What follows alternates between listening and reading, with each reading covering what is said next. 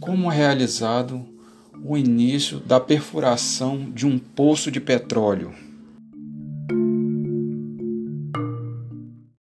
Perfuração de um poço é realizado através de uma sonda cuja cabeça existe uma broca.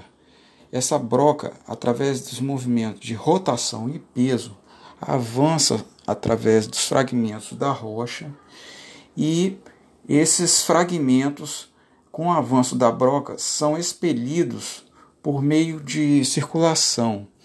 É feita uma troca, ou seja, da superfície usam-se bombas de injeção que fazem essa lama circular, ou seja, é injetado um fluido e os fragmentos são expelidos através do anel anular que existe entre a, o espaço entre a rocha e esse tubo anular.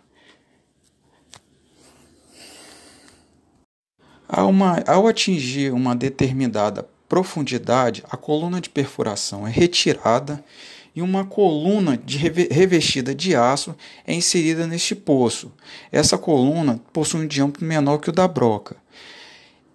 Para tanto, o espaço é, existente entre o poço e essa coluna de aço é preenchido com cimento, garantindo assim uma coluna de sustentação.